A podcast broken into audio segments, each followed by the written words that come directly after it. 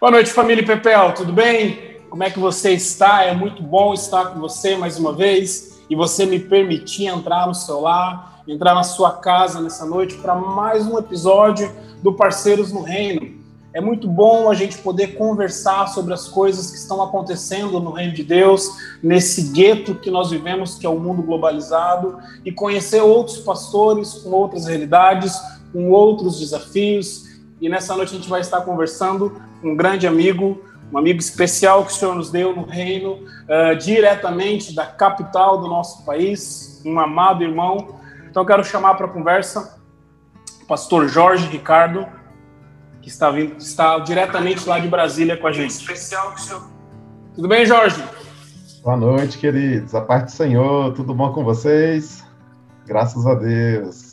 Uma alegria receber esse convite do meu super amigo, de longa data, reverendo Rodrigo Solcedo, o Choco. É, pode me chamar de gostoso e delicioso da cidade. pode me chamar de Choco, não tem problema nenhum. A não ser que você queira que eu te chame de Pastor Jorge também, eu posso chamar também, sem problema. Tranquilo, irmão. tá frio aí em Brasília? O friozinho daí chegou aqui, viu? É. A gente vê como essa necessidade das pessoas que estão situação de vulnerabilidade, necessidade de cobertor, de agasalhos. A igreja está começando a se movimentar nesse sentido de novo. A gente achou que estava chegando o calor, mas apertou o frio de novo. Mas é, mas é o frio gaúcho ou o frio centro-oeste? Frio de Brasília.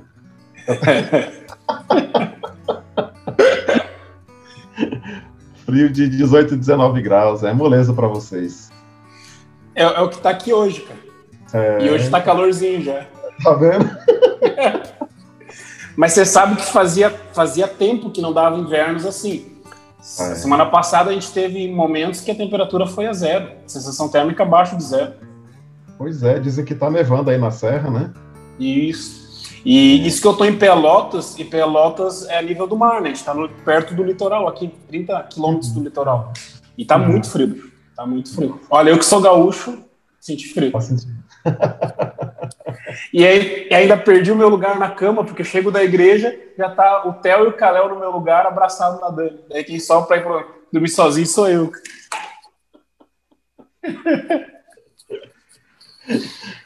Jorge, se apresenta pro pessoal que você faz, sua esposa, seus filhos.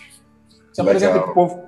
Tá joia, eu sou aqui da, como o Choco falou, sou pastor Jorge Ricardo aqui da Igreja Batista No Caminho, fica aqui em Brasília, na cidade do Núcleo Bandeirante.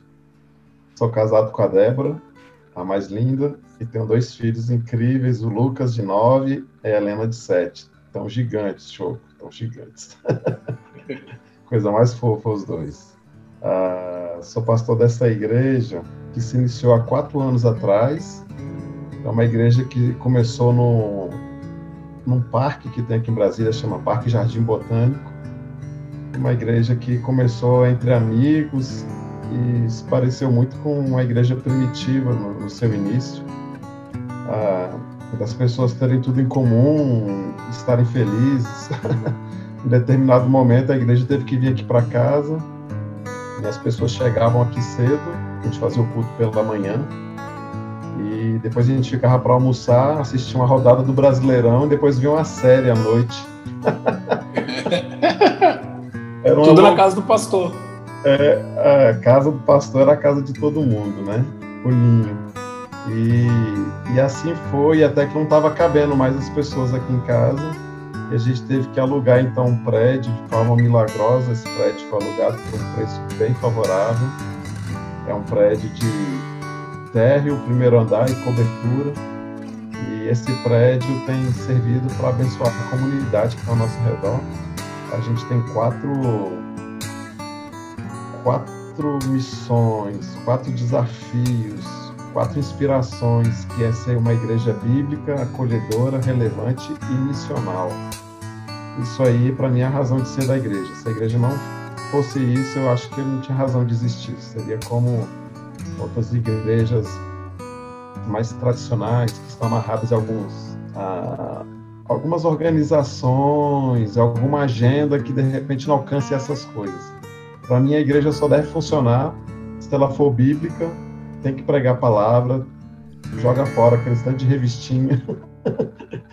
Pega a Bíblia mesmo, ensina a Bíblia, aprende a Bíblia. Pra você ter uma ideia, a gente está estudando Romanos. É, um, aquele base o livro de John Stott, né? É, é alimento sólido, é feijoada pesadíssima aquilo lá. E as pessoas têm aprendido. A gente quer ser uma igreja acolhedora. Eu acredito no poder do amor, da conciliação. Acho que a igreja é um lugar. Nós temos o ministério da reconciliação, Paulo fala, não da, da dispersão, não do confrontamento. A, a igreja é o lugar da reconciliação. É, a igreja é o lugar que o pessoal de ideologias diferentes se encontram, gente de times diferentes se abraçam, de gente de pensamentos que de repente nem são tão coerentes, ah, eles têm um momento de que eles estão juntos em Cristo. Porque quem está em Cristo não tem uma cultura, tipo uma cultura gaúcha, uma cultura do centro-oeste, não tem uma cultura de direita, não tem uma cultura de esquerda. A cultura do reino de Deus que existe. E essa cultura do reino de Deus precisa pregar o acolhimento. Ah, creio muito na necessidade da igreja ser relevante, dela sair das quatro paredes e fazer com que as suas práticas internas sejam conhecidas por toda a comunidade. Então, a nossa visão de reino de Deus, de amor de pessoas, de dar segunda chance, a, a nossa visão de perdão, ela precisa ser conhecida e praticada por outras pessoas fora da nossa comunidade. Isso tem acontecido, amigo. Ah, em nossa cidade existia uma política de higienização da rua. A administração passava e de repente ela queria lavar as paradas de ônibus e as calçadas onde estavam os moradores de rua. As outras calçadas e as outras paradas de ônibus não eram lavadas, por coincidência, só que eles estavam. E eles falavam isso com muita alegria. E a associação de lojistas, associação hoteleira, todo mundo falava que isso era normal, que tinha que afastar, tinha que jogar água mesmo, tinha que jogar lá no Goiás. E quando a gente chegou nessas rodas de conversa, a gente começou a falar que não, que, que existe ali um nome, existe uma pessoa, existe uma história, que aquela pessoa teve algum rompimento que levou ela até aquele lugar e cabia a gente enxergar ela e dar uma nova oportunidade de ela poder se reconciliar consigo mesmo e com a sociedade. Ah, não é que mudou? Mudou. Ah, essa relevância da igreja hoje, ela é tão forte que existe hoje uma rede, uma rede na cidade. E a igreja faz parte dessa rede.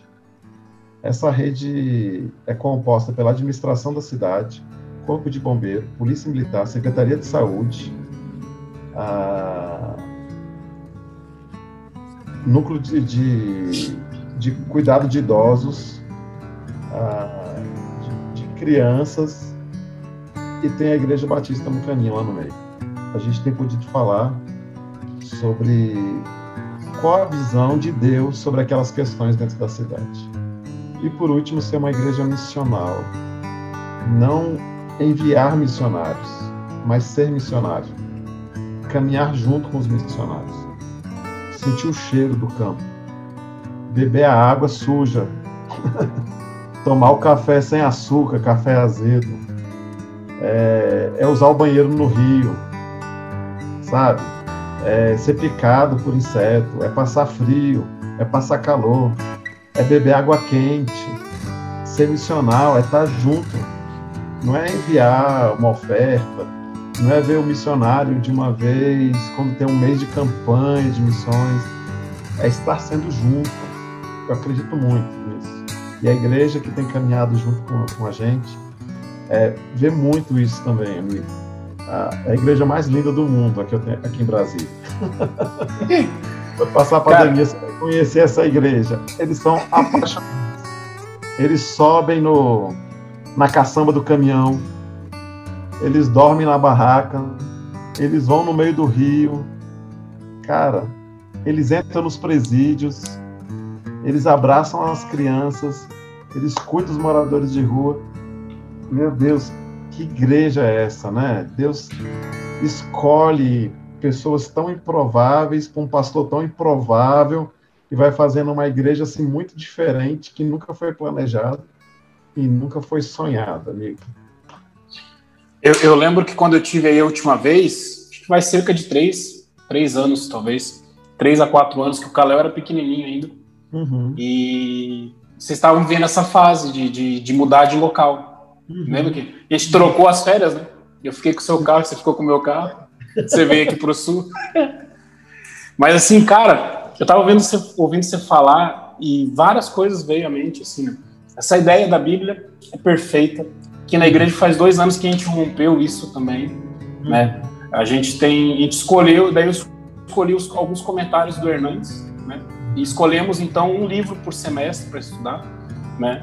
Uh, antes da pandemia, nós tínhamos programado, iríamos estudar na escola dominical, estudamos Neemias todo o primeiro semestre, né? O ano passado, não me recordo que estudamos, estudamos Lucas e Atos no ano passado, né? E agora no segundo semestre íamos começar a estudar Romanos, né? Mas daí por conta dessa pandemia louca que está vivendo, a gente segurou a escola dominical, porque seria mais um movimento, mais um algo para a gente estar tá correndo atrás, então a gente deu uma segurada. Mas foi muito numa palavra que a gente recebeu de um pastor nesse sentido, sabe? Oh, para de estudar revistinha, livrinho, que você estuda a vida inteira e não te agrega nada. Estuda a Bíblia. E eu, eu como pastor, eu pude ver um crescimento na vida dos professores também. Uhum. Porque daí a igreja começou assim, cara, eu vou te dar, ó, você nunca comprou um, um, comentário, a igreja vai te dar um comentário. Então eles estão ganhando os comentários do E eles começam a preparar a lição, cara, eles estão, é diferente. Não tem como não ter esse envolvimento, né? Uh, outra questão que eu fiquei interessado é a questão da relevância da igreja na cidade, né? Uh, você sabe um pouco da história aqui de Pelotas, né? Já te compartilhei. Te pastorei uma igreja que é histórica, né? Mais, mais velha do que eu, a igreja aqui.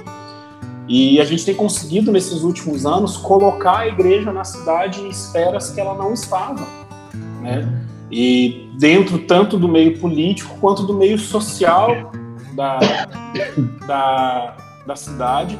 E é importante isso porque todos esses locais são locais que estão te abrindo para você poder falar do evangelho. Né? Não adianta a gente querer falar só do evangelho dentro das quatro paredes. Creio, oportunamente, eu creio que Deus ele mantém as igrejas abertas e é uma maneira de você proclamar a libertação, proclamar o evangelho de Cristo, mas que também existem outros ambientes. E você motivar a igreja a isso são passos, né? São passos que a gente tem que ir caminhando. Eu eu converso e eu sempre uso a ilustração, né? que a nossa igreja aqui ela é, é que nem a caverna do Adulão. Ah, por enquanto a gente está dentro da caverna ainda. É só os loucos, os endividados, é só os sonhadores que estão na caverna. Mas eu sempre falo para a igreja, mas esses loucos, endividados que estavam com Davi, foram os que se tornaram os valentes de Davi depois. Né? Então é importante a igreja entender isso. Né? E eu espero que você venha em Pelotas. Eu não sei quem que vai vir primeiro, se é você vir em Pelotas ou se você ir para Brasília. Eu tô enviando um espia para Brasília agora, sabia? Tem um, tem um presbítero meu que está às vésperas de ir para seminário em Brasília. Ah, é? Ele vai lá para o Seminário Presbiteriano de Brasília? Isso. Legal. Ele já passou, ele já passou pelo exames, né? Passou pelo conselho, passou pelo prestério, vai fazer a prova agora em, em outubro. E vai estar tá indo para Brasília aí. E já indiquei a sua igreja para ele conhecer. Ah, legal, muito bom. Eu até esses dias atrás eu conversei com uma menina, uma jovem que a gente discipulava lá da época da luz, ela está em Brasília. Trabalha uhum. no, alguma coisa de relações públicas em Brasília. E daí, ah, fui nas igrejas presbiterianas, não consegui me enquadrar muito bem, não sei o que. Eu falei, cara, eu tenho uma igreja batista para te indicar. Não sei se é perto onde você tá, e ela falou que ela vai também aí na sua igreja quando ela passar essa pandemia. Uh, Jorge, nesse, nesse, nesse período que a gente está vivendo, cara, você já é um pastor que já passou, né, pela IPD, teve seu, sua experiência aí, né? Uh, você não, eu tenho, tenho tido essa visão, sabe, de parecer que Deus ele tem usado a igreja e tem movimentado jovens pastores para mudar algumas estruturas que ao longo dos anos elas ficaram engessadas na igreja, né? E eu tenho visto, tenho compartilhado com alguns pastores, conversado com alguns amigos meus também que são jovens pastores, uh, que a gente tem mexido às vezes em algumas estruturas que já estavam engessadas na igreja, né? E que a gente tem sido essa geração que tem dado a cara para bater. Por enquanto a gente mais apanha, do, né, do que a gente vê frutos, né? Mas você consegue ver porque a Igreja Batista, assim como a Igreja Presbiteriana, ela tem toda a sua instituição, toda a sua história, todo o seu seu dilema constitucional. Né? O que você pensa disso? Ah, amigo, esse tempo de pandemia é um tempo de consertar a casa. É um tempo de rever tudo que a gente fez. Ah, com certeza vocês também tinham toda uma programação até o final do ano, tudo ajeitadinho. Quem tem toque fica super feliz em ver todas as programações até o final do ano. Eu não curto muito isso não, mas eu faço por amor a quem tem toque, né? Aí Deus chegou com a pandemia e foi fez assim, ó. Rasgou tudo. Rasgou tudo. Aí a gente começou a pensar. É, por que, que nós fazemos essas coisas? Ah, por que, que nós temos essa estrutura de igreja? É, é necessária essa estrutura de igreja que a gente tem hoje? É necessária essa quantidade de programas que a gente faz? É, vale a pena gastar dinheiro no que a gente está gastando dinheiro dentro da igreja? E essas perguntas que a gente nunca fez, porque a gente nunca parou, de repente vieram bater na nossa cara. E começou então o maior desafio, que eu acho que ah, os pastores que deram aula para a gente no seminário e os pastores que nos ordenaram nunca tiveram aula, que é ser igreja durante a pandemia como ser igreja se você não se encontra um com o outro? Como você é igreja se você não tem as grandes aglomerações que eu amo tanto? como ser igreja durante esse tempo? E eu fiquei, como todos os pastores, muito angustiado, procurando a resposta de Deus, de como ser igreja durante esse tempo. Preocupações vieram de pessoas que já estavam com o pé fora da igreja, que já, que já foram mesmo, é, gente que estava paquerando a igreja e, e já entrou, e, e gente que está aí em offline, né? Com a câmera desligada e com o áudio desligado, vendo tudo que está acontecendo.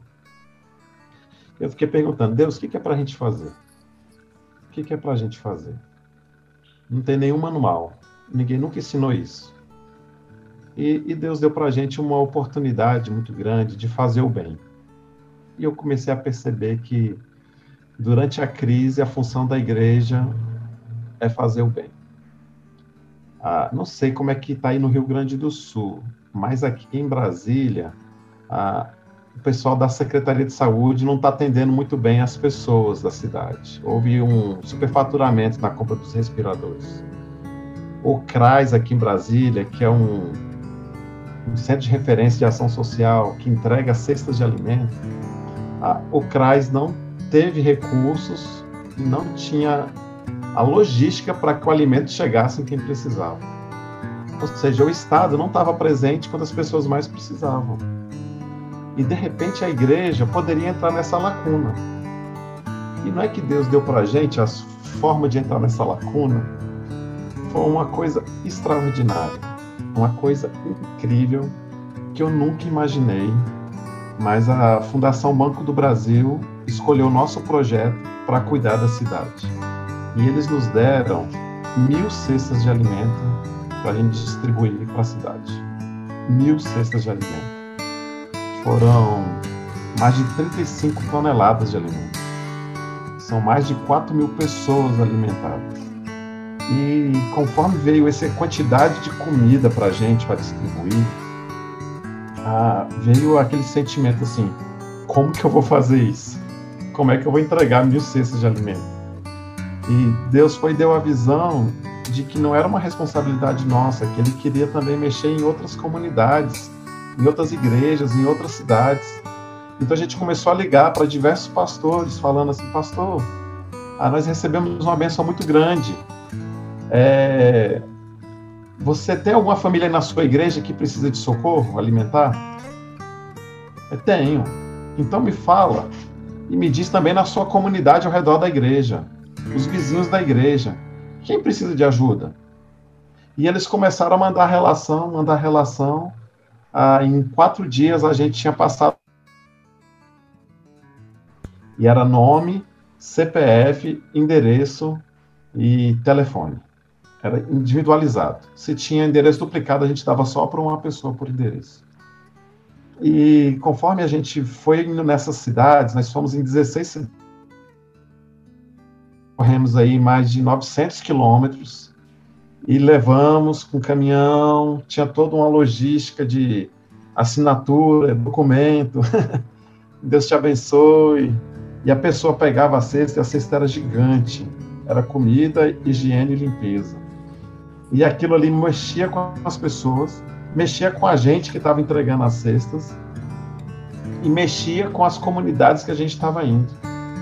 Vários pastores falavam assim: Poxa, eu estava deitado no meu sofá perguntando, Deus, o que, que eu era para fazer? É, voluntários das igrejas falaram assim: Pastor, obrigado. Tá ficando doido, não sai dentro de casa. É possível fazer o bem. É possível ajudar. E a gente precisa passar esse filtro. Porque o, o tempo de pandemia é perigoso? É. Ah, existe o risco, o risco do contágio? Existe. Mas existe a cautela que a gente deve ter.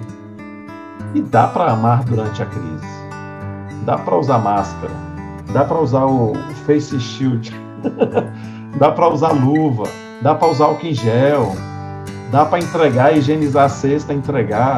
A gente tem que parar com falsas desculpas que, que nos levam de volta para a nossa comodidade e a gente cumprir esse chamado que Deus está fazendo para a gente.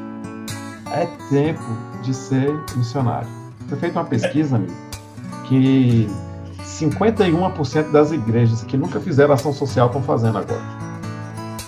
Então, isso que aconteceu com a gente, é, Deus está fazendo acontecer com 51% das igrejas que nunca fizeram ação social estão fazendo agora durante a pandemia.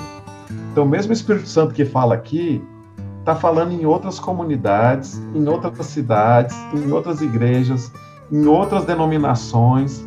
E Deus está levantando, Deus está dando recursos, Deus está levantando jovens corajosos, homens e mulheres corajosos, para cumprir esse chamado e levar esse socorro, porque tem muita gente orando, desesperado, pedindo socorro de Deus, e a gente precisa ser essa resposta de oração para as pessoas. Eu, eu acho, Jorge, que tem uma coisa que você tocou da resposta que é perfeito. Muito, eu, por isso que eu fiz a pergunta inicial para você. Porque eu acho que a igreja ela estava buscando responder perguntas que a sociedade não faz mais. Uhum. Entendeu? Uhum. E aí Deus trouxe com a pandemia, ó, já que vocês não estão abrindo os olhos e vendo o que eu quero mostrar para vocês, então eu vou escancarar na cara de vocês o que vocês precisam fazer, né? E por isso que eu acho que as igrejas, eu, eu sempre falo isso, as igrejas que entenderam o mover de Deus nesse período da pandemia são igrejas que não estão passando por necessidade na pandemia, porque eu conheço diversas igrejas que estão passando necessidade. São igrejas que, apesar do pesar, são igrejas que estão crescendo no meio da pandemia, né? E são igrejas que vão compreender o pós-pandêmico, né? a sociedade pós-pandemia, porque isso traz uma diferença enorme para a igreja. Né? O envolvimento, os desafios. A, aqui, a, até fiquei com vergonha agora de falar da nossa campanha aqui para você, depois de você falar das mil cestas. aqui, aqui na igreja a gente, a gente, começou a campanha, a gente começou uma campanha para distribuir 50 cestas.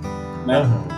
E eu falei pro pessoal da assistência da, do ministério, que eu falei, cara, 50 cestas vai dar quase uma tonelada de alimentos. Para uma comunidade pequena de uma cidade do interior, isso é algo fora do comum. Comecei a campanha no começo do mês. Até no pessoal que está vendo a gente no YouTube, de vez em quando vai aparecer o, o ali, a, a, a, propaganda. E quando a gente começou a campanha, eu falei pro pessoal, falei, gente, é Deus que está nesse negócio. Você não está entendendo que eu só estou te dando a oportunidade de você participar. Porque a gente vai chegar no final do mês, a gente vai ter distribuído e a gente vai ter recebido. Porque Deus está no negócio. E é uhum. só a igreja se movimentar. E a igreja, daí o ministério começou a se movimentar com cestas, a gente tem distribuído alimentação também, numa sociedade, uh, uh, num, num bairro aqui periférico ao nosso. E, cara, eu vejo assim, sabe? Eu, hoje mesmo, para mim, está sendo um pouco difícil. Eu perdi uma prima hoje por causa do Covid. Né? Uhum. Eu, eu, tenho oito, eu tenho oito pessoas na minha família que já tiveram Covid. Uhum. Né? Uh, então, mas eu fico vendo assim, cara, o Covid foi a palavra de domingo para a igreja. Cara, o Covid não pode me, me prender de pregar o evangelho. Uhum.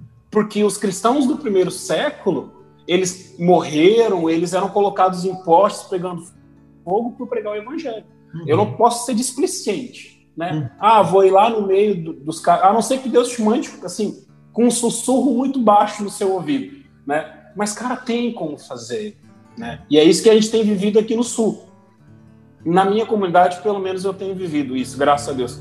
Que assim, cara, a, a igreja pode estar fechada, o reino de Deus não. A gente pode não estar junto no templo, mas a igreja está junto com o coração. Os sonhos, os projetos, os desafios, às vezes você faz, tem dois, três, quatro, cinco, quinze, vinte, trinta pessoas. Poderia ter mais se não tivesse na pandemia, mas esses estão levando a igreja, sabe? E a igreja não pode parar. A igreja não pode parar, porque isso mexe comigo, bicho. Porque eu fico pensando, cara, a gente vai lá, entrega uma cesta, volta para casa para comer churrasco, né? E como eu falei para a igreja domingo, agora tem gente que às vezes vem pegar cesta e já não tem mais. E como é que você dorme com isso? Porque se o cara está vindo na sua igreja, você que tem que responder, né? Tudo aquilo que tiver à mão, faz e faz bem feito. Né? Então, cara, é, eu acho que o momento da pandemia é um momento assim que daqui 50 anos a gente vai estar tá velho e vai dizer, ah, naquela época eu estava lá, eu vivi isso, né? Mas assim, a gente está tendo que se recriar a gente está tendo que se recriar. E os pastores, as comunidades, as igrejas que acham, não, vai passar isso. Era para ser um, alguns meses. Está ficando praticamente um ano inteiro. Né? Eu não tenho expectativa de voltar antes do final do ano. E daí eu fico vendo assim, os pastores que não, vai passar, a gente vai voltar à nossa rotina normal. Cara, eu, numa das lives que a gente fez aqui, a gente falou assim, a gente vai voltar a um novo normal. Uhum. Vai ser diferente, vai ser uma maneira diferente de viver. É. Jorge, uma palavra que Deus tem colocado no seu coração para você trazer para quem está assistindo aí. A primeira coisa que a gente deve confiar em Deus. Gente precisa confiar em Deus, a gente precisa dizer, como o Salmo 91, 2, né? Salmo 91, 2 diz assim: é, Senhor, Tu és o meu refúgio, a minha fortaleza o meu Deus em quem eu confio. Tem um livrinho do John Piper, não sei se você conhece, diz assim, Coronavírus e Cristo, e ele fala assim, ninguém pode consolar nossas almas nessa pandemia da maneira que Deus pode. Seu conforto é inabalável. É o conforto de uma rocha grande e alta em meio ao mar tempestuoso. Está é, disponível em e-book esse livro. Tem, tem sim, é gratuito, inclusive. É. Fiel. Ah, confia em Deus. A gente falou aqui de coronavírus, de medo, de angústia, de luto. Continue confiando no Senhor, que Ele seja o seu refúgio, a sua fortaleza. Confie nele. Essa ele é uma rocha inabalável. Primeira coisa, confiar em Deus. Segunda coisa, que a gente precisa observar o senso comum para se precaver. Ah, nós não somos super homens, nem super mulheres. Ah, Deus colocou a igreja dentro de um contexto social. Nós temos uma responsabilidade de onde, de dentro da onde nós estamos vivendo. Então a gente precisa sim observar as recomendações médicas, a gente precisa observar o distanciamento social, o uso de máscara, álcool em gel, a questão do isolamento. Ah, essas palavras precisam fazer parte do repertório da igreja também. Por mais que nós confiemos no Senhor, nós não estamos dentro de uma bolha espiritual. A gente não está imune às enfermidades, não está imune a esse Covid. A gente está no mundo, gente está sujeito aos perigos, às tentações. Ah, Jesus orou por nós, né? E ele continua orando por nós. Lá em João 17,15 diz assim: Não rogo que os tire do mundo, mas que os proteja do maligno. Se Jesus falou que não ia nos tirar do mundo, mas que irá nos proteger do maligno, a gente precisa caminhar com prudência durante os dias que nós estamos vivendo. Ah, observe o senso comum. Tenha precaução em tudo que a gente tem feito. Ah, e por último, quero compartilhar com você o princípio para essa pandemia. é não colocar Deus à prova. Ah, conheço muita gente que não tem usado máscara, que tem se colocado aí em situação de risco e fala assim: não, Deus vai me guardar, isso é uma grande mentira, isso é uma grande enganação, não tem nada disso aí. Ah, quero te dizer que isso aí é pecado que você está fazendo. Nós não devemos colocar Deus à prova. Nós não devemos nos colocar em situações perigosas sobre a prerrogativa de que Deus vai curar a gente. Lembra lá na tentação no deserto? Ah, Satanás sugeriu que Jesus deveria se jogar no alto de uma montanha. Então, depois que Jesus se jogasse, os anjos iriam aparecer ali para socorrer ele. Jesus então respondeu, né? Não ponha à prova o Senhor, o seu Deus. Então, em Lucas 4, 12. A gente não deve colocar Deus à prova. Tá aí três princípios, amigo, que eu acho que a gente deve observar durante essa pandemia, no exercício desse, desse clamor missionário de paixão pela cidade. Confiar em Deus, observar o senso comum e se precaver, e não colocar Deus à prova. É e se você me permitir colocar um quarto, a pregação presbiteriana batista 24 pontos. Cara, quando a gente estuda a primeira perseguição da igreja, eu vejo muita realidade que a gente está vivendo. Uhum. A igreja se acostumou a ficar em Jerusalém. Uhum. E Deus vai lá e persegue a igreja para pulverizar. Né? Uhum. E eu vejo que a gente tem que atentar para isso. Nós somos chamados para estar lá fora de várias maneiras, de diversos aspectos, a gente tem que se recriar, a gente tem que fazer diferente. Mas eu dou graças a Deus às lives, por exemplo. Nunca houve tantas lives, então como tá tendo, não é mais desculpa de você não ter o que ouvir, porque tem muita gente boa fazendo muita coisa boa. Então eu vejo assim que é um movimento. Cara, quando Deus mexe no mundo, como Ele está mexendo no mundo nos nossos dias, cara, a igreja tem que parar e ouvir, porque é Deus que está mexendo, né? Ele está cuidando. Então, eu acho que tem esse, esse quarto conselho seria a gente atentar para esse movimento de Deus, né? Mas não, tem um movimento que a gente faz aqui na igreja. O dia que você vier pregar aqui, você vai conhecer um pacto. Todo pastor que vem pregar aqui na igreja, nossa igreja faz um pacto. Olha, uhum. toda quinta-feira, nosso ministério de intercessão vai estar orando por você, orando pela sua igreja e jejuando por você. Começamos com uma lista pequena, Hoje, quando o Ministério de Intercessão me manda, já está uma penca de parceiros da igreja. Né? Todo mundo que passa por aqui, a gente não gasta, mas a gente investe o tempo em oração, porque uhum. eu sei o que é. Eu sempre compartilho isso com os pastores, né? Cara, eu sei como o pastor às vezes se sente sozinho. Então eu sempre falo para esses pastores: ó, quando você se sentir sozinho, lembre-se que tem uma igreja lá no Rio Grande do Sul que está orando por você.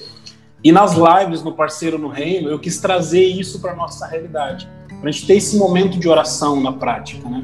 De você orar por mim, orar pela comunidade aqui da nossa igreja, uh, uma comunidade especial que Deus tem me dado o privilégio de pastorear uh, e aprender. Estamos aprendendo juntos, né? E isso é muito bom. E então, eu vou orar pela sua igreja, pela sua comunidade e já te pedi durante a sua oração, olhem para o Rio Grande do Sul, cara. Você sabe, você me conhece desde antes do seminário, estava fazendo as contas há 14 anos. Eu não comecei a levantar essa bandeira hoje. Né? Hum. Faz muito tempo. Deus tem colocado pessoas especiais na minha vida, você é uma dessas pessoas. Né? E eu sempre falo, cara, olha para o Rio Grande do Sul. Olhe para o Rio Grande do Sul. O Rio Grande do Sul precisa ser evangelizado. Nós já estamos muito melhor do que éramos anos atrás, mas estamos muito aquém daquilo que Deus ainda pode fazer então, eu sei que o pessoal gosta de ir para o Nordeste, gosta de ir para o Amazonas, mas desce aqui para o Sul, né? atravessa a Macedônia e vem aqui para o Sul. Deus tem dado a oportunidade, por exemplo, da nossa igreja entrar no Uruguai também, que quando a gente olha para o Uruguai, eu vejo o Rio Grande do Sul há 20 anos atrás, sabe?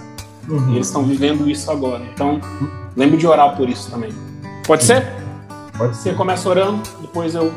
Deixa eu só fazer um, um adendo aqui, amigo. É porque as mil cestas só aconteceram em junho.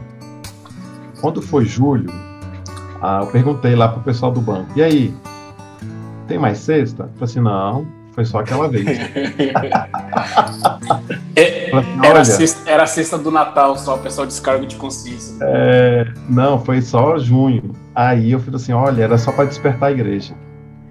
É só para despertar essas comunidades. Hoje a gente tem uma responsabilidade de 65 famílias. E o nosso desafio aí é cuidar dessas famílias agosto, setembro, outubro, novembro e dezembro. O nosso foco. Nos ajude em oração para Deus nos capacitar para isso também. Vamos orar? Vamos, Vamos orar. orar. Muito obrigado por esse privilégio de estar aqui com, com o Choco, com a sua igreja, ah, essas famílias tão abençoadas que não têm desistido, que continuam olhando para a cruz, que continuam percebendo que em Ti existe amor, em Ti existe renúncia, em Ti existe alegria.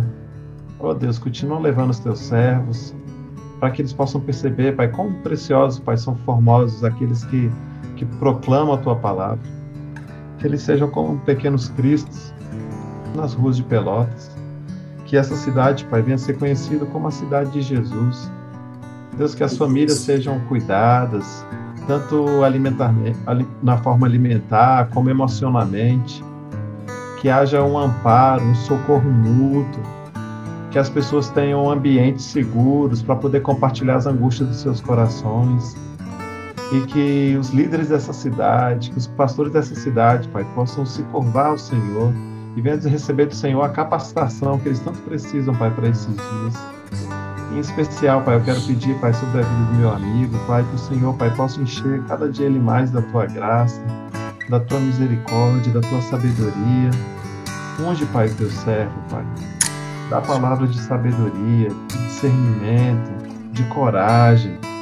Dá olhos, Pai, espirituais ao teu servo, Pai, para que ele possa fazer ainda mais. Obrigado por essas iniciativas tão lindas, da gente poder se unir, compartilhar. Ah, esse rol de, de oração que os teus filhos têm feito. Honra, Pai. Honra. Faz muito mais do que eles podem pedir, pensar ou imaginar. Obrigado, Pai. Obrigado. Senhor possa vir logo, enxugar as nossas lágrimas, curar os corações enlutados, Senhor. Socorre os teus pequeninos, Pai.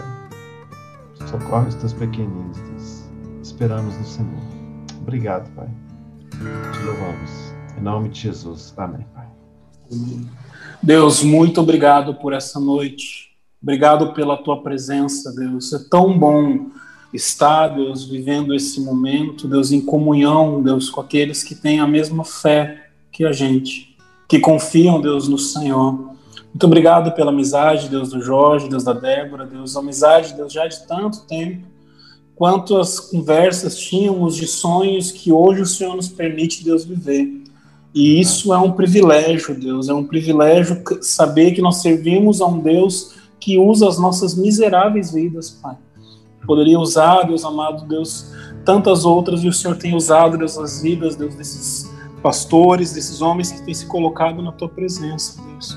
Guarda a vida do Jorge, guarda, Deus, a sua igreja, guarda a sua comunidade, Pai, em nome de Jesus.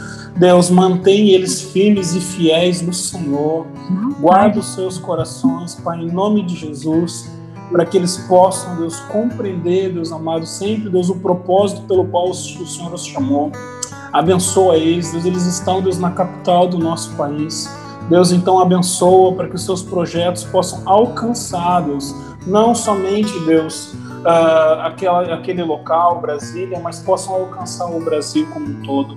Quero orar, Deus, nessa noite, Deus, também, pedindo que o Senhor abençoe a cada família que nos permitiu entrar, Deus, na sua casa nessa noite. E Deus, aquelas pessoas que vão ainda ver esse vídeo ou em outros momentos, Pai, guarda essas famílias e derrama do teu Espírito Santo, Deus, em nome de Jesus, aquecendo os corações, guardando os corações, ministrando vida do Senhor sobre cada um, para que Deus, aqueles que já servem ao Senhor, sejam despertados, Deus, pelo teu Espírito Santo.